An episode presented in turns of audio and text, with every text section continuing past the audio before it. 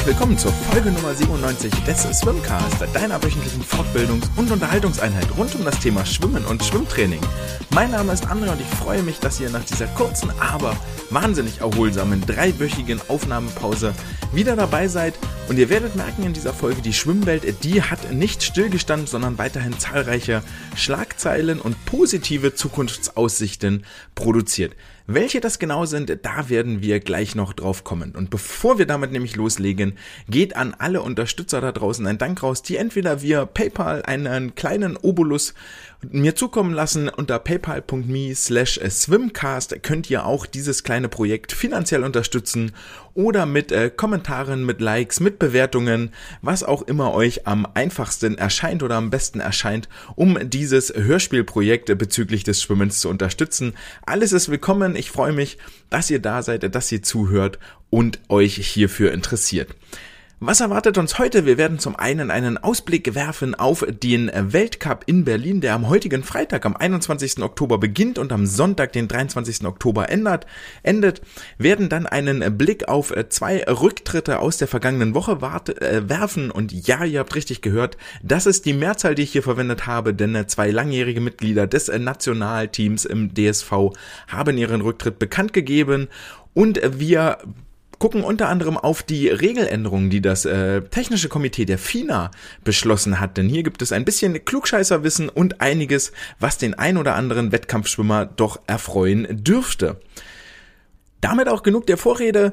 Wir starten mit dem wichtigsten Thema für das Wochenende und ich bin richtig, richtig gehypt, auch wenn ihr gleich äh, hören werdet, warum meine Vorfreude leider persönlich doch dolle getrübt ist, nämlich mit dem ersten Station des FINA Weltcups. Die erste von drei Stationen wird in Berlin ausgetragen in der SSE und der Zwischenstopp oder der Startauftakt hat es wirklich, wirklich in sich. Es ist ein Wahnsinns-Weltcup mit einer solange wie ich das jetzt hier halbwegs aufmerksam verfolge und nie da gesehenen Star Power, die sich hier in der Berliner Schwimmhalle die Ehre gibt, die Klinke in die Hand drückt, die Umkleidekabinen abschließt und ähm, dafür vielleicht mal ganz vorneweg an der Stelle, ich weiß nicht, was die FINA vielleicht an Antrittsgeldern zahlt oder ähnliches, aber Berlin hat seinen ganz, ganz festen Platz im Weltcup-Kalender und den auch wirklich völlig zu Recht, denn der DSV kümmert sich wirklich rührend um hier alle Stars und Sternchen.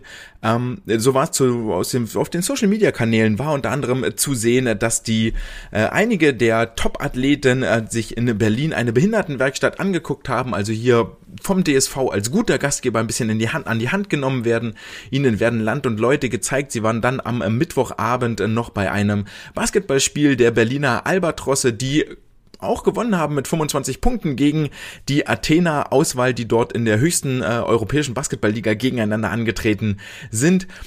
Da durfte Kyle Chalmers, der aktuelle Weltrekordhalter über die 100 Meter Freistil in der Halbzeitpause, auch ähm, ein kleines Interview auf dem Parkett geben. Also der DSV setzt hier wirklich viele Hebel in Bewegung, um äh, den Schwimmerinnen, Schwimmern, um den Medienvertretern vor allen Dingen ein bisschen mehr zu bieten als einfach nur Action im Wasser. So gibt es am Freitagabend auch eine Mediastunde für alle interessierten Medien, wo ähm, nicht nur die deutschen Aushängeschilder da sein werden, sondern auch einige internationale Topathleten für einen lockeren Plausch zur Verfügung stehen. Und all das soll ja letztendlich dazu führen, dass die Aufmerksamkeit mehr auf den Schwimmsport gelenkt wird, dass äh, all die Nachrichten und Newsportale ihre Storylines kriegen, persönlich mit den ähm, Protagonisten auch sprechen können und dort ihre O-Töne einsammeln können und wie gerne wäre ich eigentlich auch bei diesem Event vor Ort, aber das geht leider nicht, weil nämlich an diesem Wochenende meine Eltern zu Besuch kommen hier nach Hamburg und äh, als wir diesen Besuch geplant haben, war überhaupt nicht abzusehen, was hier von seitens des der FINA und des äh, Deutschen Schwimmverbandes der Presse- und Organisationsabteilung für ein ähm, irres Event veranstaltet werden wird. Und da kullert mir schon so eine kleine Träne aus dem Augenwinkel, aber es gibt ja den äh, guten alten Livestream. Die FINA wird die Wettbewerbe live übertragen und äh, das Ganze auch in einem sehr, sehr kompakten Format. Damit kommen wir dann auch zu den ähm, harten Fakten dieses Weltcups. Äh, denn der wird, wie gesagt, bei FINA All Aquatics kann man den angucken live und ohne Bezahlung, das Ganze ohne Bezahlschranke, kostenlos, absolutes äh, Weltklasse-Niveau. Immer die Finals werden um 19 Uhr beginnen und wenn wir da einen Blick auf den äh, Zeitverlauf werfen, auf den Zeitplan, dann fällt auf, dass hier gar keine Pausen für Siegerehrung eingeplant sind. Also es geht im ESL-Style, möchte ich fast sagen, Schlag auf Schlag Ähm, Wettkampf für Wettkampf wird das Ganze abgearbeitet ohne Längen, sodass wir um 19 Uhr mit den Finalabschnitt beginnen und um 20 Uhr 23 bzw. 20 Uhr 27 dann auch fertig sind. Also solide anderthalb Stunden und da wird äh, das Ganze mit Sicherheit hoffentlich von mehr als 10, 20 Leuten angeschaut. Auf jeden Fall absolute Einschaltempfehlung für alle. Ihr merkt das, ich bin wirklich wirklich angetan, denn ähm, wenn wir einen Blick in die Meldelisten reinwerfen, dann äh, wird es für die DSV-Aktiven schon richtig, richtig hart, hier ins Finale zu schwimmen. Ähm, war ja durchaus so, dass ähm, bei diesen Weltcup-Stationen immer so ein, zwei, drei äh, absolute Hochkaräter am Start waren, aber dieses Jahr ähm, werden wir wohl Finalläufe sehen mit den schnellsten acht Sportlerinnen und Sportlern, die schon beinahe WM-Niveau, aber mindestens auf jeden Fall Europameisterschaftsniveau haben.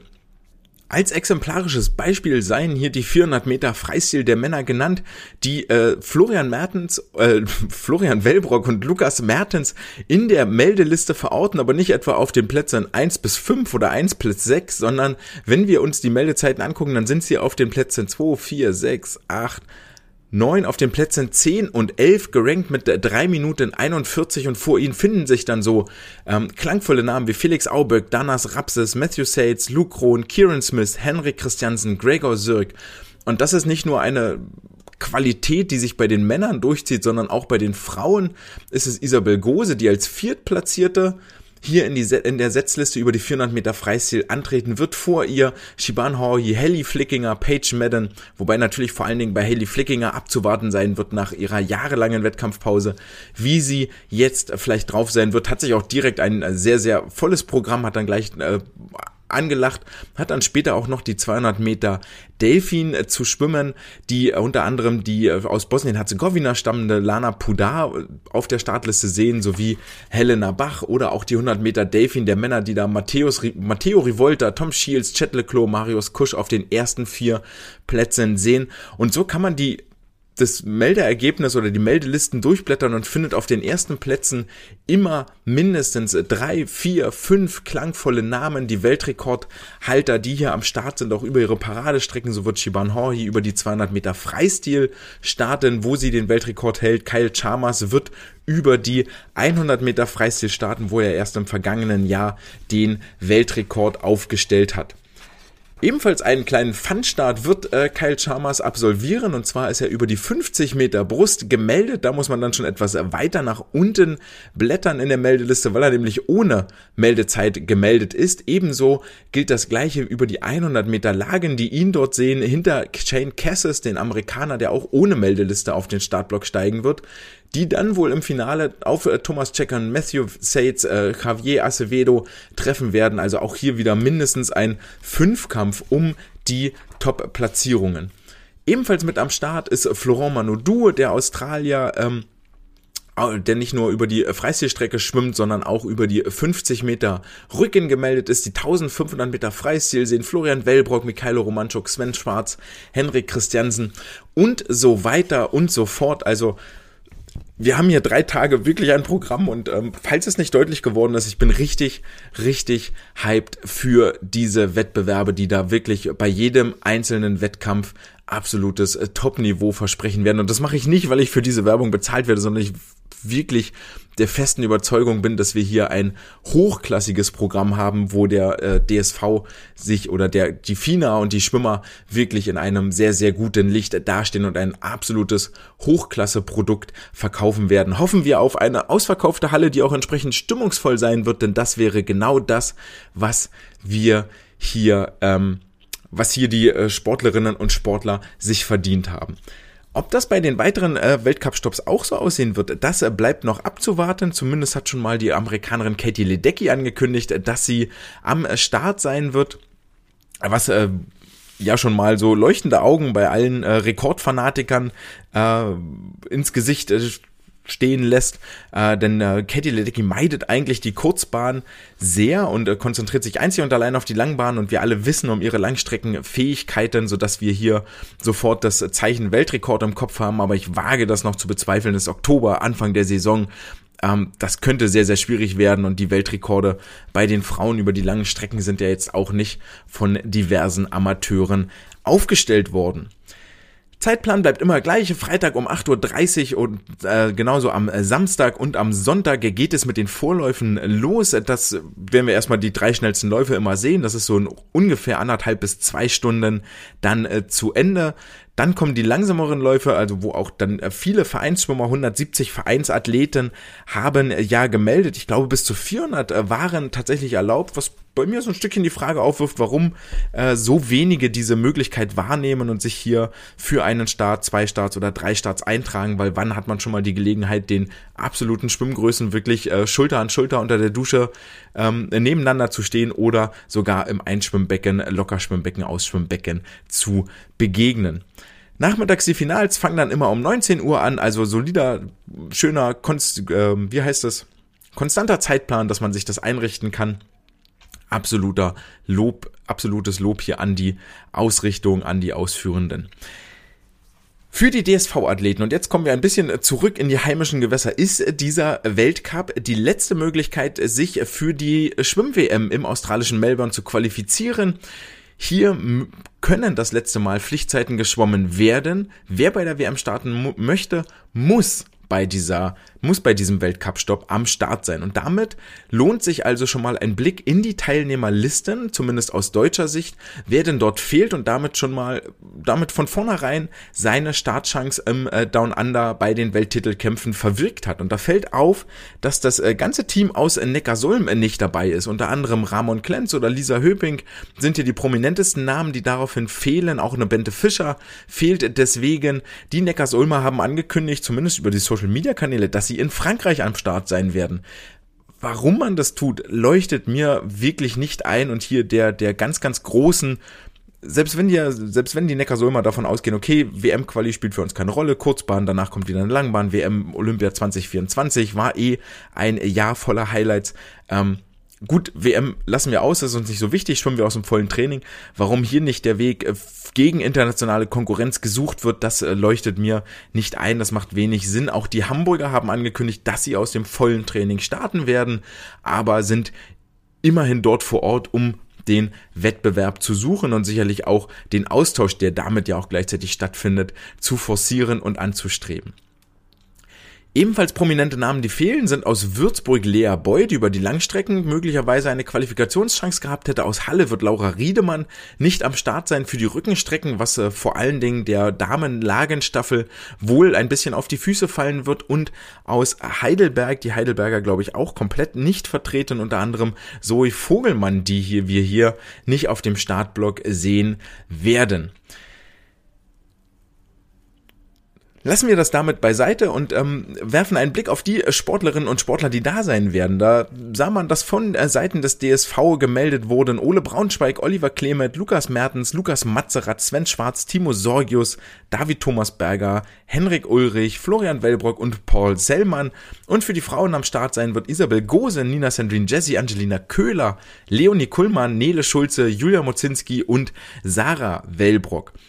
Das ist ein sehr, sehr kleines Team, ja, völlig zu Recht. Das Ganze wird aber ergänzt durch zahlreiche Clubschwimmer, die nicht über den DSV gemeldet wurden oder über ihren jeweiligen Nationalverband. Auch ein Chet Leclos wurde nicht über den südafrikanischen Verband gemeldet, sondern, sondern von seinem Frankfurter, von seinem neuen Frankfurter Heimatverein, so dass es hier noch einige weitere Ergänzungen gibt. Und am Anfang der Woche hatte ich noch einige Fragezeichen, weil bloß die DSV-Aktiven genannt worden waren, die sich jetzt aufgelöst haben. Und wir dürfen uns auf weitere Prominenz freuen, was vor allen Dingen den Staffeln die ein oder andere Erfolgschance mehr gibt. So also kann es sein, dass Benjamin Atmar sich in die Freistilstaffel reinschwimmt, Silas Beeth wird mit dabei sein, Kati Demler wird mit am Start sein, allerdings nur über die 200 Meter Lagen Direkt danach folgt Christian Diener in alphabetischer Reihenfolge, der sich über die drei Rückenstrecken die Ehre gibt und hier Ole Braunschweig Konkurrenz machen wird oder diesen Weltcup als kurzen Formtest nutzen wird, wo er denn aktuell steht.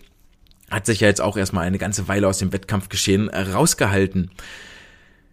Für die Damensprints mit am Start Jessica Felsner aus der Nachwuchsriege, Lisa Marie Finger mit dabei für die Berliner, die allerdings auf die 100 Meter Delfin verzichtet, dafür 100, 200 Freistil schwimmt und die 200 Meter Delfin ein bisschen überraschende Entscheidung aus meiner Sicht für die Potsdamer Melvin Imodu, der auf den Bruststrecken über die 50 Meter versucht, Lukas Mazeratte den Titel des schnellsten Deutschen streitig zu machen.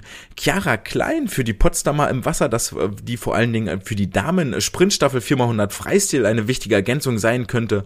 Marco Koch natürlich mit dabei. Aus den USA extra eingeflogen ist Marius Kusch, der sich über die 100 Delfin, 100 Freistil und die 50 Meter Delfin der Konkurrenz stellen wird. Also hier den Weg trittst du nicht an, einfach nur um dabei zu sein, sondern den Weg Richtung Melbourne anstrebt, sich also auf die, für die Kurzbahn-WM qualifizieren möchte.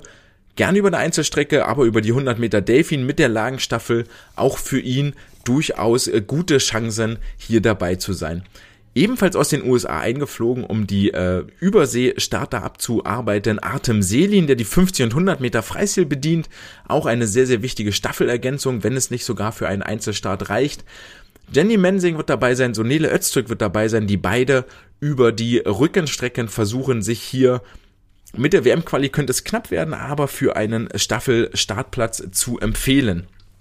Und ähm, Generell wird es sehr, sehr spannend, wie viele DSV-Aktive sich über die Einzelnormen wirklich äh, für einen Start in Down Under in Australien qualifizieren werden, denn es wird für viele, viele schon eine echte Herausforderung sein, sich unter die schnellsten acht zu schwimmen und damit einen Platz im Finale überhaupt einen zweiten Start zu haben. Das heißt, aus deutscher Sicht sind die Vorläufe extrem spannend und interessant, denn selbst eine äh, WM-Norm ist nicht zwangsweise eine Garantie, hier ins Finale unter die besten acht zu kommen, geschweige denn das Verpassen einer WM-Norm und das Hoffen auf eine zweite Chance im Finale halte ich für sehr gewagt. Also wenn ich ähm, DSV-aktiver wäre, würde ich schon mal gucken, dass ich hier im Vorlauf eine ordentliche Duftmarke setze und hoffentlich einen Haken hinter die WM-Quali setzen kann.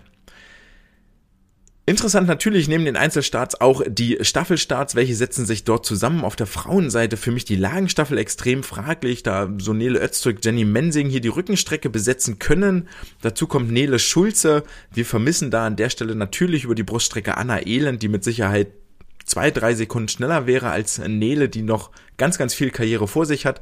Über die Delfinstrecke Angelina Köhler, die bei der äh, vergangenen EM und äh, bei den deutschen Meisterschaften schon gezeigt hat, wie schnell sie aktuell ist über Delfin und Nina Sandrine Jessie, wird sich wohl mit äh, Jessica Felsner oder Chiara Klein über den Kraul Einzel über den Kraul Staffelstart in der Lagenstaffel duellieren. Vier Starts gibt es oder vier Plätze gibt es zu vergeben in der kurzen Kraulstaffel. Isabel Gose kommt hier vielleicht in Frage. Können wir mal einen Blick drauf werfen. Ich weiß gar nicht, ob sie die 100 Meter Freistil hier ähm, gemeldet ist. Wenn wir da mal einen Blick werfen ins Entrybook, dann sehen wir, dass Isabel gemeldet ist über die 400 Freistil, völlig klar, über die 50 Meter Freistil, über die 200 Meter Freistil, über die 800 Meter Freistil und über die 100 Meter Freistil. Also einmal das komplette Kraulprogramm für sie äh, runter. Also auch für sie eine Staffelchance. Nina Sandrine Jessie, Jessica Felsner, Nele Schulze wird auch die 100 Freistil schwimmen, Julia Mozinski, Leonie Kuhlmann. Also hier sind einige Kandidaten dabei. Über die 4x200 sieht es ein bisschen dünner aus. Mit Isabel Gose, Sarah Wellbrock, Julia Mozinski und Leonie Kuhlmann als einzige, die hier über die 200 Meter wirklich realistische Chancen haben, sich den Staffelplatz zu erschwimmen. Auf der Männerseite dann in der Lagenstaffel interessant, Ole Braunschweig, Christian Diener über die Rückenstrecke, Lukas Mazerat wohl über die 100 Meter Brust, Marius Kusch über die 100 Meter Delfin dürften gesetzt sein und dann ist es äh, vermutlich ein Duell zwischen Artem Selin und Benjamin Atmar, wer die Kraulstrecke als schnellster absolvieren wird, die vier Bahnen. Ähm, ja, wie gesagt, das wird äh, interessant sein, wer sich da den, den möglichen potenziellen Staffelplatz über die 400 Lagen sichert. 400 Meter Freistil sehen dann sicherlich Marius Kusch, Artem Selin, Benjamin Atmar, vielleicht noch Timo Sorgius, Sebastian Pierre-Louis oder Ole Braunschweig in der Nominierung und über die 4x200 Meter sind dann schon zwei Lücken, die gefüllt werden müssen. Timo Sorgius und Lukas Mertens sind hier für den DSV am Start und dann die Ergänzung durch vielleicht zwei Clubschwimmer. Name, Einnahme, der einem dort sofort einfällt, ist natürlich was mit Paul Sellmann. Paul Sellmann wird nur die 200, äh, nur die 100 Meter Freistil schwimmen. Das ist ein bisschen überraschend und war so gar nicht äh, zu erwarten. Also weiß nicht, welche Taktik da dahinter steckt. Ähm, ich versuche gerade mal rauszufinden, wer von den Männern noch die 200 Meter Freistil schwimmt. Scrollen wir einmal nach unten in der Meldeliste und dann sehen wir erstmal einige unbekannte Namen. Jano B-Schnitt wäre hier vielleicht noch zu nennen mit 1,51. Cornelius Jahn mit 1,52 gemeldet. Da könnte noch ein äh, Fortschritt kommen. Florian Wellbrock ist gemeldet über die 200 Meter Freistil. Würde mich dann aber überraschen, wenn er da einen ähm, Start tatsächlich bei den Titelkämpfen anstrebt. Und dann kommen ja schon die äh, genannten äh, Timo Sorgius, äh, kommt dann dort, Lukas Mertens kommt dann auch noch in der Meldeliste, also die bekannten beiden Namen. Ich hoffe, ich konnte euch einen kleinen Ausblick geben und meine Begeisterung teilen für den Weltcup und würde damit den Deckel drauf machen mit dem absoluten Einschaltbefehl fina.org und dann über All Aquatics kann man einfach mal googeln und suchen ab 19 Uhr den Livestream für umsonst. Na, umsonst ist es nicht, es ist kostenlos. Schaltet ein, nehmt euch ein Popcorn, nehmt euch die 80 Minuten Zeit und genießt Schwimmen der absoluten Weltklasse. Und im vergangenen Abschnitt haben sich wahnsinnig viele Überleitungen zum Nachrichtenabschnitt angeboten, den wir hiermit einläuten.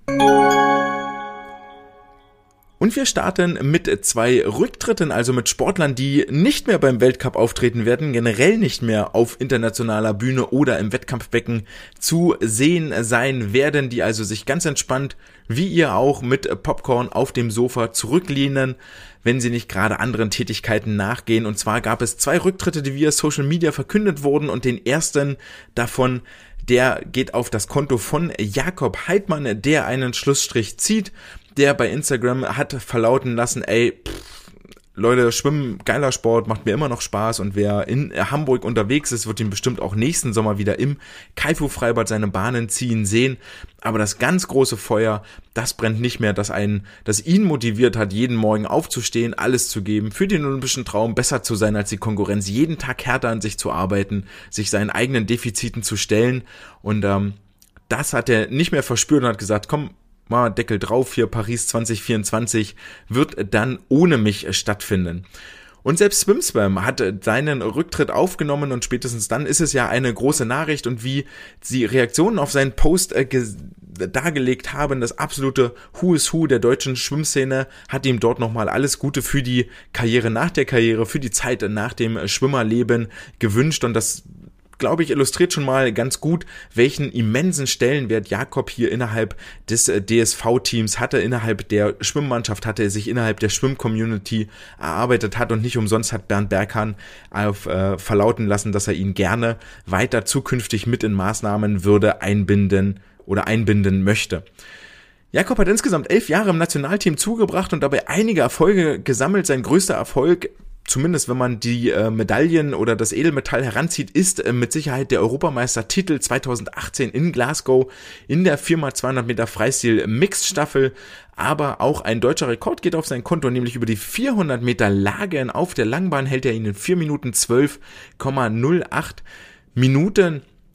Ähm, der Rekord steht immer noch und äh, mit der 412 hat sich das Lagen, da wird deutlich, wie sehr sich das Lagenschwimmen eigentlich weiterentwickelt hatte. Der Rekord stammt von der Weltmeisterschaft in Kasan 2015, hat also schon einige Jahre auf dem Buckel und 2016 äh, hätte er diesen Rekord sogar unterboten in 4.11.85 ganz, ähm, ja, ein dunkler Fleck und ich muss ehrlich sagen, nicht nur für ihn, sondern auch für mich war das damals äh, 2016 der Eröffnungstag der Schwimmwettbewerbe in Rio ein wirklich, wirklich äh, schattiger Tag.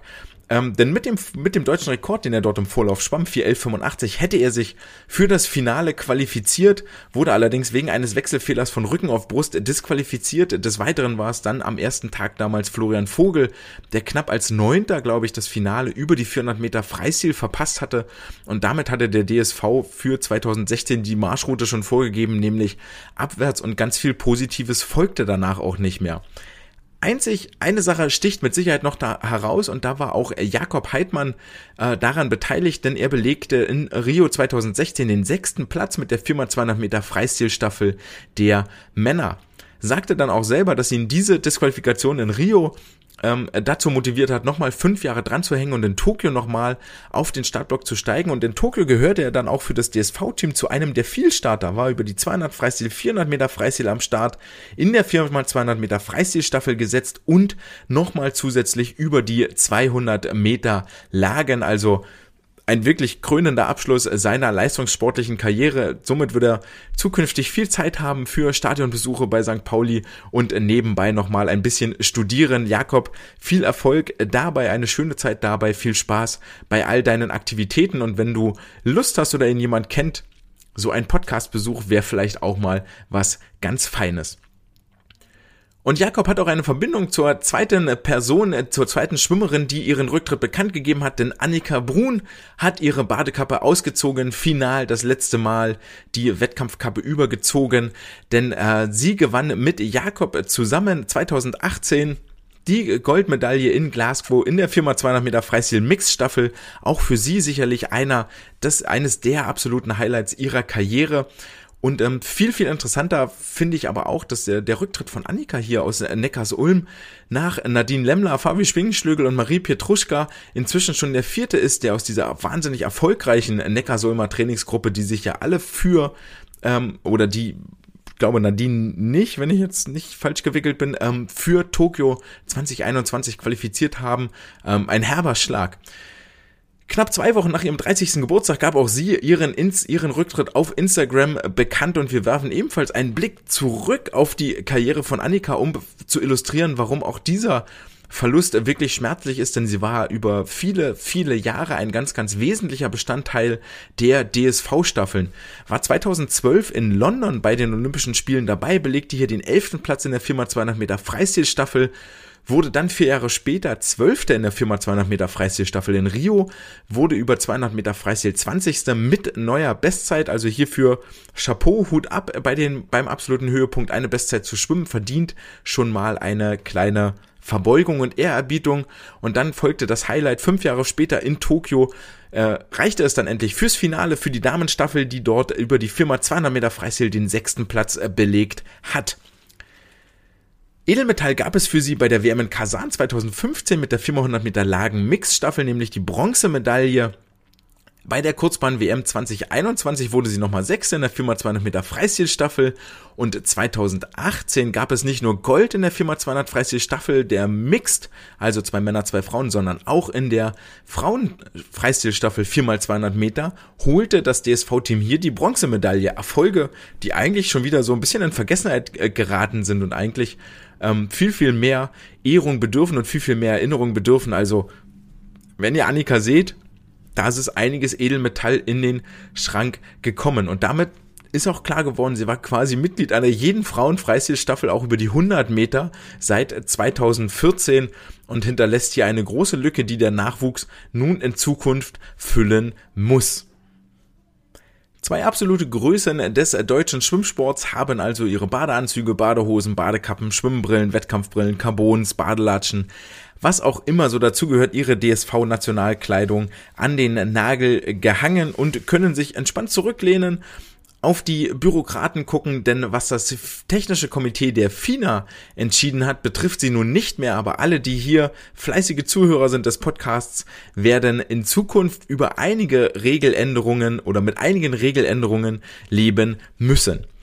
Das FINA Technical Committee, wie es so schön heißt, ist ein Komitee, das sich in unregelmäßigen Abständen, wenn ich so meine Recherchen richtig waren, trifft und die Regularien festlegt, nach denen Wettkämpfe geschwommen werden dürfen. Also ähm, sowohl was Wettkampfformate angeht, als auch was die Ausführungen, die technischen Leitlinien, die, die, das Regelwerk des Schwimmens an sich festlegt. Also Schwimmen ist ja eh ein ganz witziger Sport, weil es äh, während es bei, bei, bei den meisten anderen Sportarten immer darum geht, okay, wer legt eine Distanz am schnellsten zurück, völlig egal wie, also Läufer von A nach B, völlig egal wie, Stabhochspringer so hoch wie möglich, egal wie, Hochsprung so hoch wie möglich, egal wie, Marathon so schnell wie möglich, egal wie, Fahrradfahren, was auch immer, Skifahren, so schnell wie möglich den Berg runter, egal wie.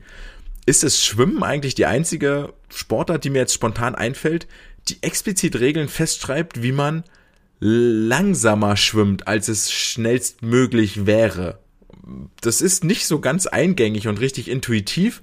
Und ähm, naja, so kommen dann eben Schwimmarten wie Brustschwimmen, Rückenschwimmen, Delfinschwimmen zustande, die natürlich auch aus der Historie eine Entwicklung haben und sich ja voneinander unterscheiden müssen. Und häufig ist es so, dass die Schwimmer vorwegpreschen mit einer Idee, wie man denn noch schneller sein könnte Beispiel Delfin Kick beim Brusttauchzug, Beispiel äh, äh Delfin Tauchphase nach der Wende nach dem Start, so dass das äh, technische Komitee dann mal einschreiten muss und sagen muss, na, das hat jetzt nicht mehr so wahnsinnig viel mit Brustschwimmen zu tun oder mit Schwimmen generell, sondern ist eigentlich eher was anderes, deswegen gibt's hier eine neue Regel. Und das technische Komitee bekam das letzte Mal 2009 so viel Aufmerksamkeit, als die Hightech-Anzüge verboten wurden, um eben mehr das Schwimmen in den Vordergrund zu stellen. Auch etwas relativ absurdes, weil es gab hier ein Werkzeug, das uns alle irgendwie schneller macht und olympische Motto, höher, schneller, weiter. Und dann kommt das Schwimmkomitee daher und sagt, bah, ihr könnt jetzt schneller schwimmen, das ist ja cool, aber eigentlich möchten wir das nicht. Ja, so nehmen wir das jetzt mal hin. Erster Kongress seit 2017, also in den letzten fünf Jahren, hat dieser Kongress nicht mehr getagt und hat jetzt die Regeln festgelegt, die bis 2025 erstmal mindestens gelten werden. Und wir werden uns mal mit den vier wichtigsten Anänderungen beschäftigen, bevor wir danach zweimal zum Angeberwissen kommen, die zum 01.01.2023, also schon wirklich alsbald in Kraft treten und damit unter anderem auch schon für eine DMS Wirksamkeit haben. Und ähm, der Punkt, der am meisten Aufmerksamkeit erhalten hat, so in der, zumindest in den schwimmerischen Fachkreisen, ist, dass die, dass das technische Komitee die Möglichkeit von das, das Tragen von sogenannten Wearable Devices erlaubt hat, und zwar im Wettkampf, nicht nur im Training. Was sind Wearable Devices? Es trifft sich jetzt ganz gut, weil ich ja da so ein bisschen meine Doktorarbeit auch drin geschrieben habe. Also eigentlich habe ich sie ganz genau darin geschrieben und äh, so ein Device entwickelt.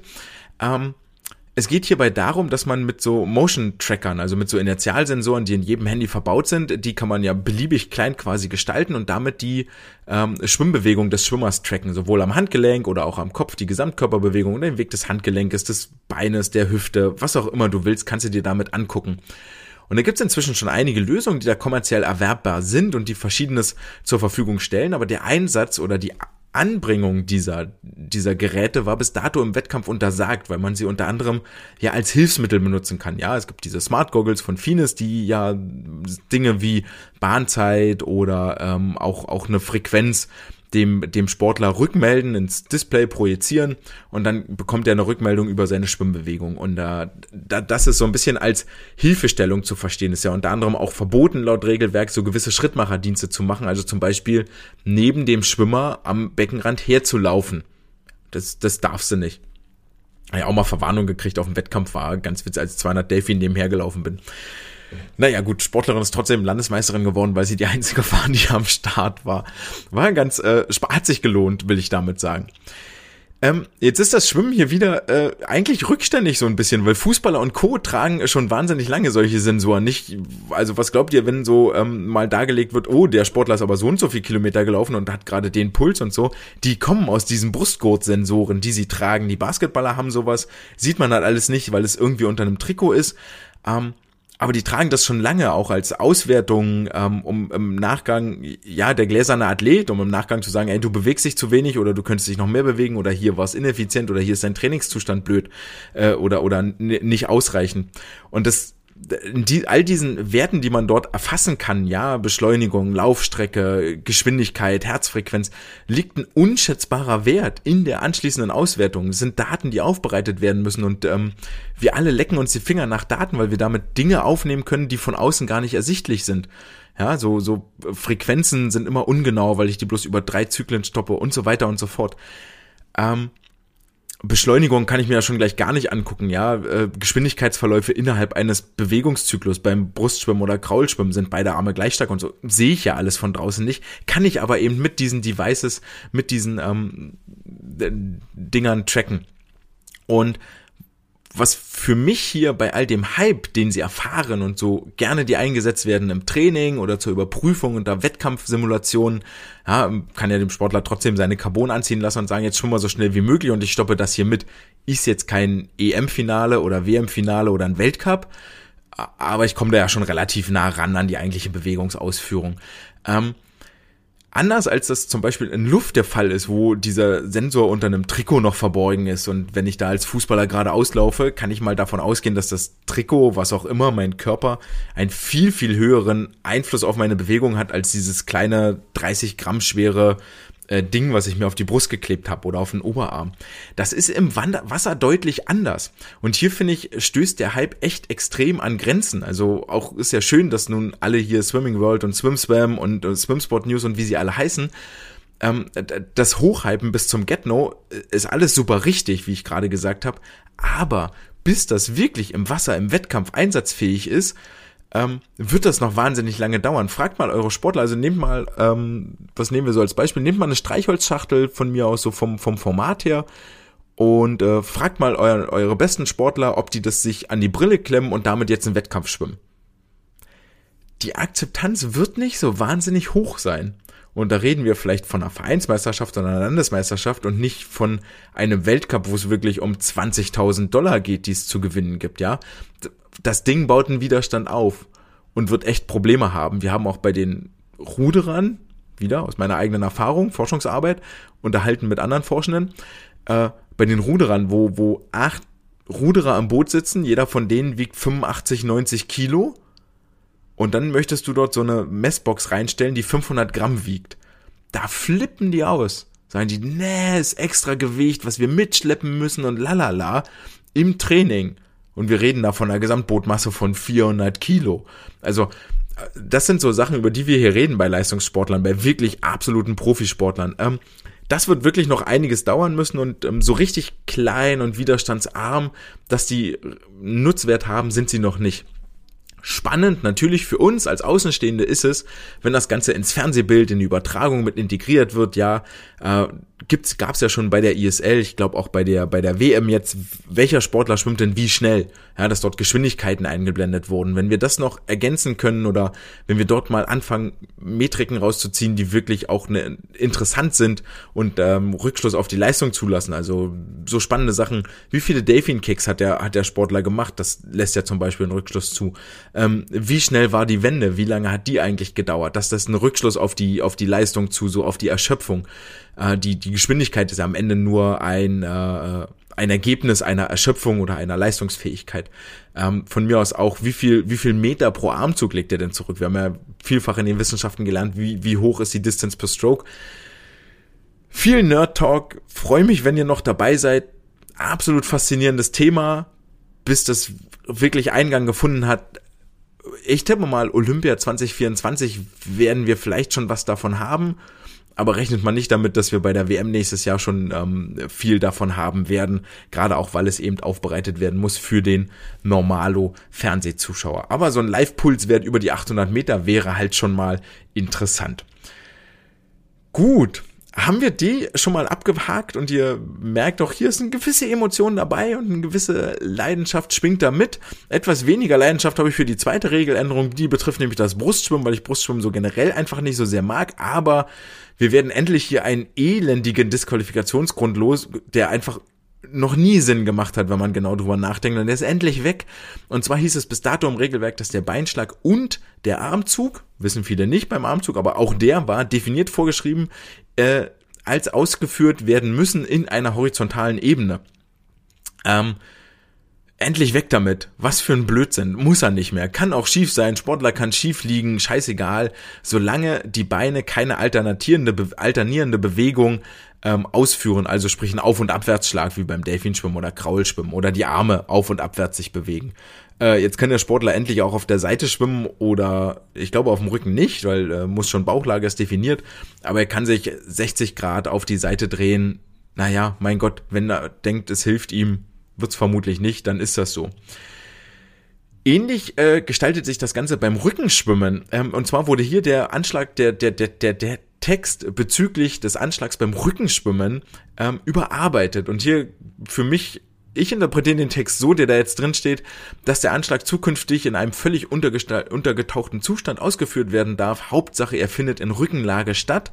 Das haben nicht alle Kommentatoren oder Interpretatoren so gesehen. Äh, ich zitiere hier mal aus der Formulierung, die jetzt verabschiedet worden ist. Dort heißt es, heißt es unter dem Punkt SW 6.5. During the last stroke, immediately prior to the finish, the swimmer may be totally submerged. Upon the finish of the race, the swimmer must touch the wall while on the back on his her respective lane. Bla. Also musst weiter auf dem Rücken liegen bleiben, aber am Anfang steht dort während des letzten Armzuges Und zwar unmittelbar bevor dem Anschlag darf der Schwimmer komplett untergetaucht sein. Da steht jetzt irgendwie nicht drin und jetzt sehe ich den eigentlichen Haken. Ha, fasziniert. Ähm, da steht nämlich nicht drin, und das war der Punkt, jetzt, oh, es wird mir langsam klar beim Erzählen. Okay, kommen wir dazu.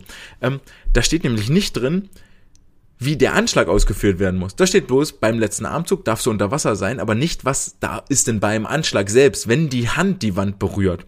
Und ähm, hier steht nämlich auch nicht recommended bei FINA Bureau, sondern withdrawn bei FINA Bureau. Also es ist abgelehnt worden. Diese Regeländerung hat es nicht geschafft. Und da wird es also auch in den nächsten drei Jahren ähm, keine Regeländerung geben. Und jetzt verstehe ich so langsam auch, ähm, weil ich nämlich auch woanders Kommentar gesehen habe, dass man sich hier nicht auf eine Formulierung einigen konnte und das macht nämlich total Sinn, weil diese Formulierung, die da jetzt steht, ist interpretationsmäßig, ja, du darfst beim Anschlag völlig untergetaucht sein, aber es steht da halt nicht. Es steht dort bloß beim letzten Armzug vor dem Anschlag. Und mh, hm, ihr kennt das mit Gesetzestexten, die sind ja nicht, die sollten möglichst eindeutig sein.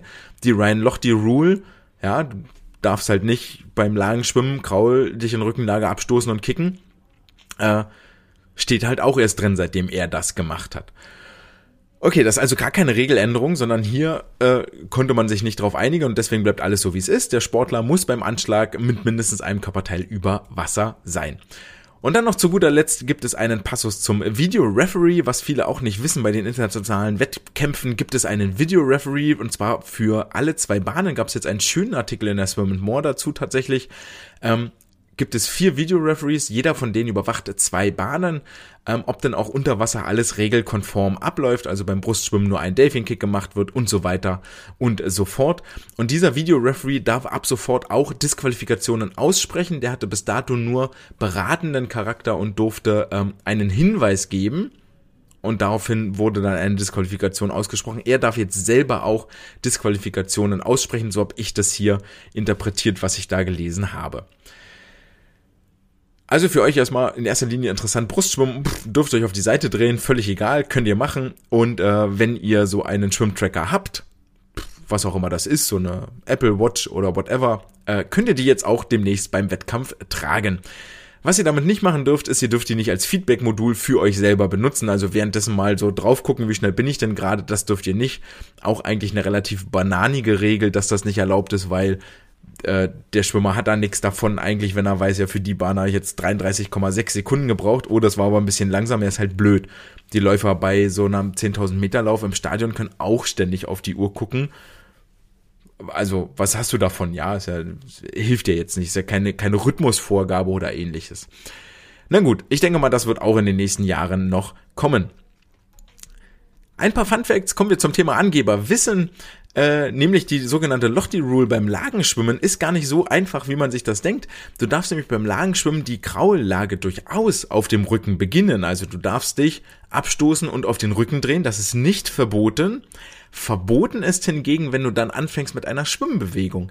Die darf nämlich erst beginnen, wenn du dich in die Bauchlage gedreht hast, also mehr um neun, mehr als um, um mehr als 90 Grad auf den Bauch.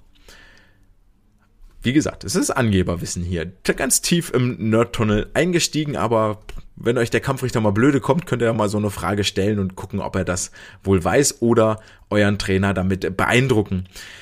Und dann gibt es noch etwas beim Staffelwechsel. Und zwar ist äh, beim Staffelwechsel explizit verboten, mit Anlauf zu starten. Ähm, auch vielleicht mal ganz spannend, wenn da demnächst eure Sportler mal fragen, äh, ob das eigentlich erlaubt ist, könnt ihr sagen, nee, nee, ist nicht nur relativ gefährlich und schwierig, das korrekt zu timen, sondern es ist laut Regelwerk auch explizit verboten, einen Running Start zu machen. Puh haben wir ganz schön viel geredet und war mit Sicherheit auch nicht so wahnsinnig trivial und einfach, was wir hier diskutiert haben. Etwas einfacher wird es nun, wenn wir in die heimischen Schwimmgefilde gehen, nämlich zum DSV. Der hat ein neues Bildungsportal gestartet. Unter www.schwimmakademie.de cooler Name und dass der noch nicht vergeben war, ist eigentlich ein absoluter Skandal. Aber schön, unter schwimmakademie.de sollen zukünftig alle Fortbildungen für den Bereich des Schwimmens, Wasserball, alles was im DSV stattfindet, ja, Synchronschwimmen, Turmspringen, bla bla bla, über, äh, auffindbar sein und das nicht nur, was DSV-mäßig veranstaltet wird, sondern auch länderübergreifend von den Landesschwimmverbänden. Und das ist das eigentlich Coole. Du musst jetzt nicht mehr 18 Homepages, ja, der DSV hat 18 Landesschwimmverbände, man mag es kaum glauben, nicht nur 18 einzelne Homepages durchklicken, sondern da drauf suchen, was du suchst für eine C-Lizenz-Fortbildung, für eine B-Lizenz-Fortbildung, dann wird dir alles auch länderübergreifend angezeigt. Vollkommen richtiger Ansatz, müssen wir auch mal loben, bündeln der Angebote, eine Plattform, alles super toll. Ich hoffe, das wird mit Leben gefüllt. Und ähm, wir haben hier nochmal neuen Schwung und neue Power ähm, für das Fortbildungswesen im DSV, denn das äh, braucht mal einen richtigen Schub und vor allen Dingen moderne Inhalte, die äh, auch entsprechend vermittelt werden und nicht das alte 80er, 90er Jahre Wissen, das immer wieder von den gleichen Leuten vorgekaut wird. Dass wir uns trotzdem mit der Vergangenheit auseinandersetzen müssen, ist natürlich völlig klar und hat die äh, ARD Sportschau-Doku rund um äh, den Missbrauch, äh, Missbrauchsfall von Jan Hempel ausgiebig dargelegt und gezeigt. Und der DSV hatte gesagt, dass hier regelmäßig Updates kommen werden. Jetzt möchte man äh, völlig zu Recht sagen, oh, rund um so den Weltcup und diese geile Veranstaltung möchte man mit negativer Presse ja ähm, sparsam umgehen und möchte mehr das Schwimmen in den Vordergrund rücken. rücken völlig richtig. Umso der richtige Schritt, der vielleicht zur falschen Zeit verkündet wurde, aber der richtige Schritt und den ähm, loben wir hier. Der DSV hat nämlich den Vertrag mit Lutz Buschko zum 16.10. aufgelöst, wogegen Lutz Buschko natürlich Klage eingereicht hat, äh, völlig klar, denn ähm, ihm konnte bis jetzt nicht nachgewiesen werden, dass er von den Missbrauchsfällen um Jan Hempel ähm, gewusst hat und die bewusst vertuscht bzw. vergessen hat. Deswegen hat er Klage dagegen eingereicht und äh, ebenso selbstverständlich und natürlich ist natürlich, äh, dass sich äh, keine der beiden Parteien jetzt äh, dazu weiterhin äußert.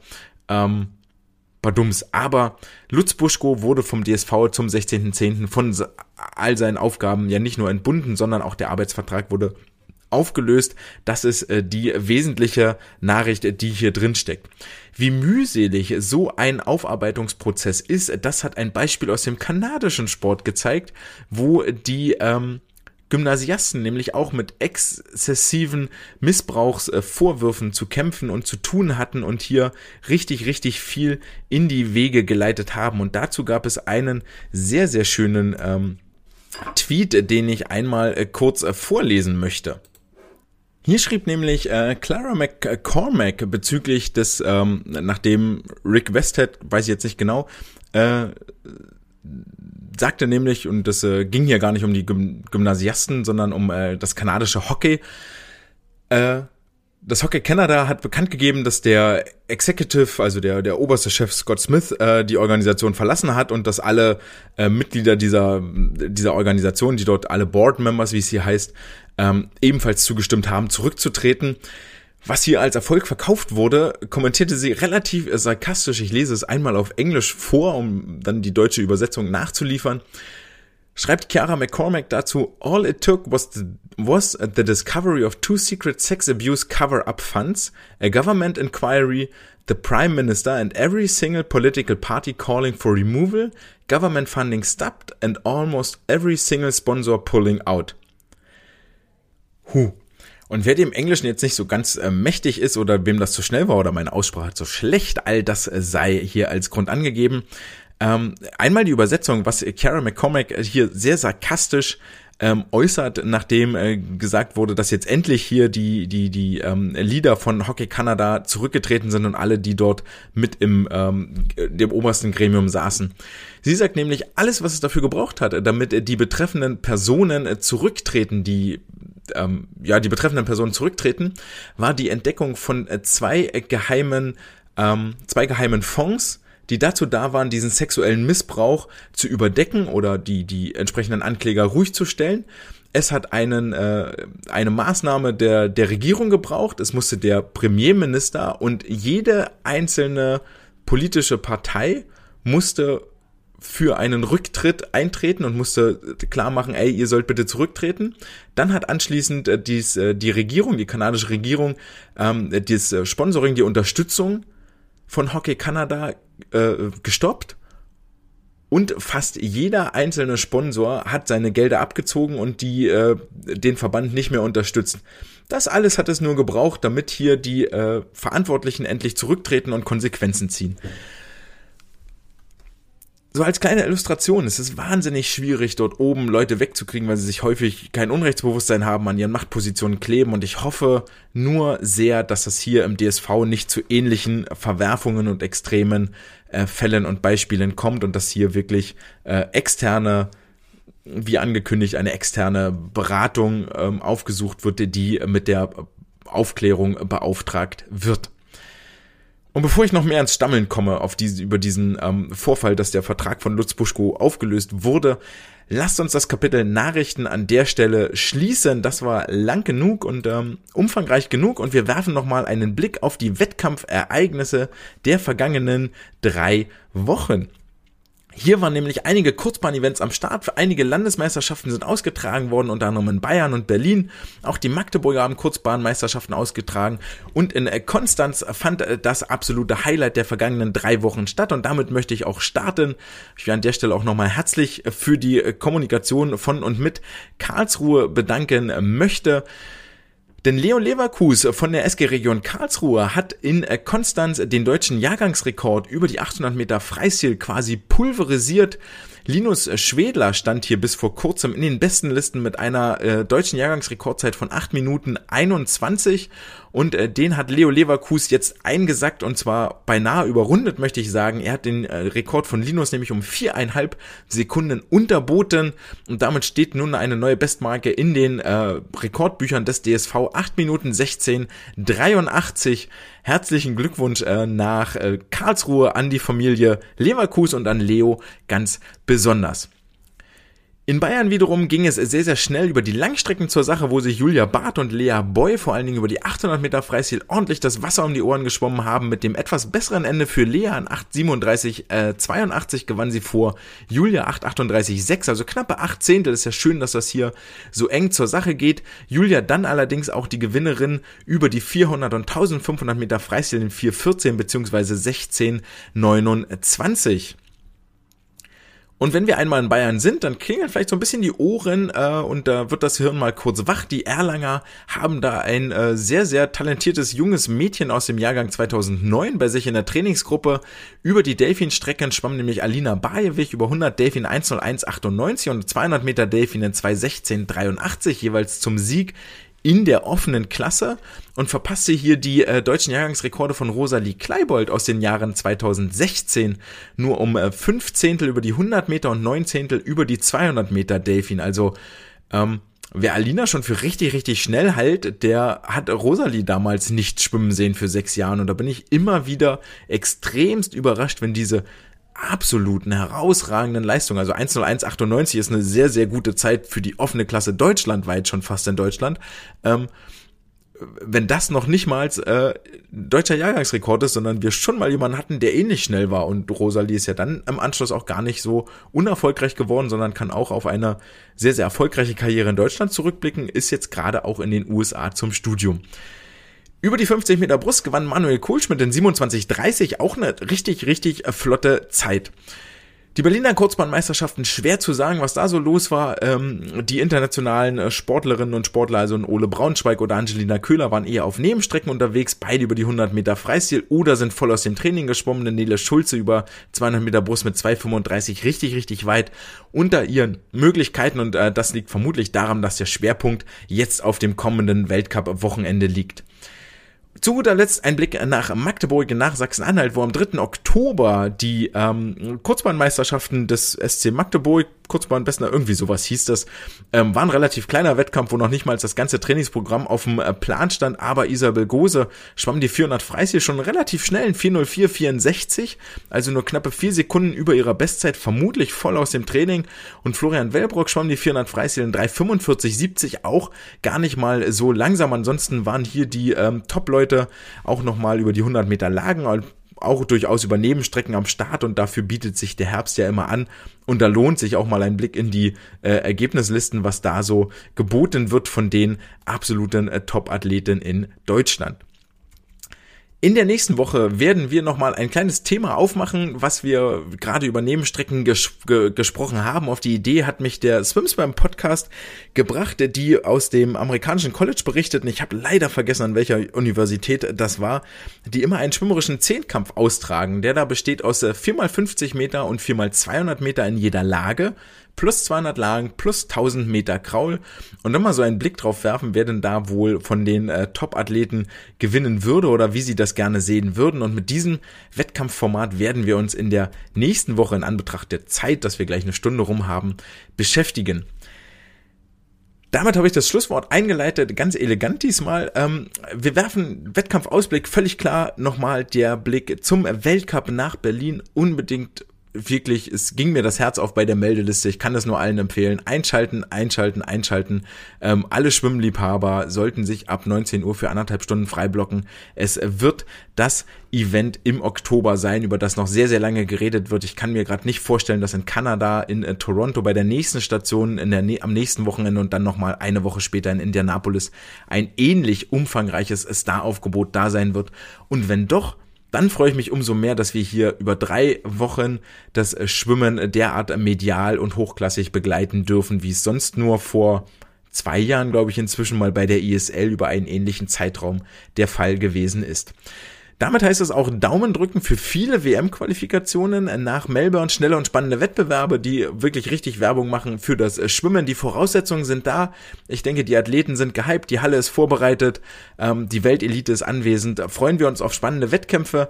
Schaltet ein, wenn ihr fertig seid vom Training. Ich wünsche euch viel Spaß bei euren eigenen Schwimmsessions und äh, Schwimmeinheiten. Wir werden uns nächste Woche Freitag wieder hören, dann mit einem Rückblick nach Berlin mit einem schwimmerischen Zehnkampf und einem kurzen Ausblick Richtung Indianapolis.